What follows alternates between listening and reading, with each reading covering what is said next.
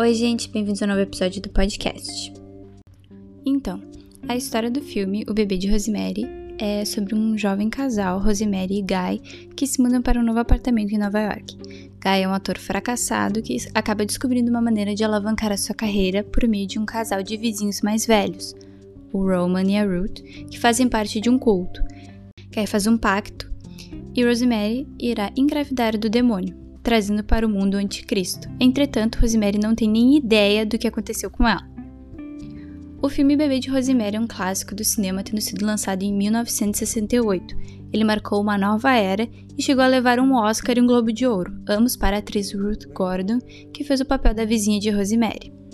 Não dá para falar desse filme sem falar de estupro, porque foi exatamente isso que aconteceu. Rosemary é drogada e pensa que está tendo relações sexuais com o marido, mas na verdade é o próprio Satã.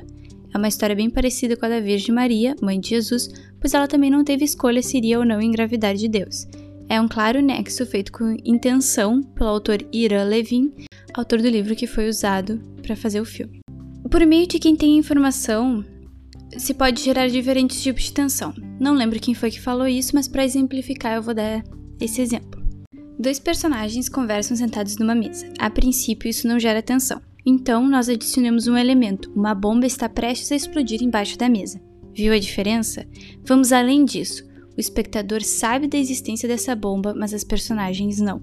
Então, só com quem tem essa informação a gente pode gerar três tipos diferentes de tensão.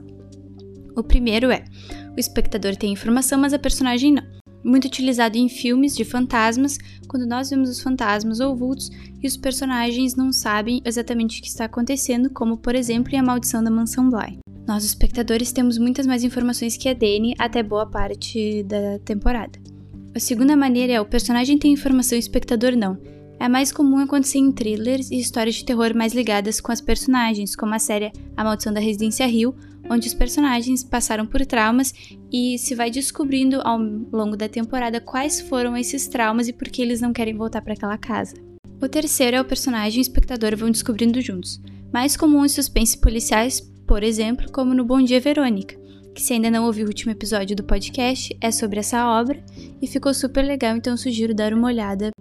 O que me chamou a atenção no filme foi que eles usam exatamente esses três tipos de tensão para manter o espectador super ansioso e não dar a chance do filme ficar chato. O primeiro que, tipo de tensão que aparece é esse: sabemos mais do que a personagem.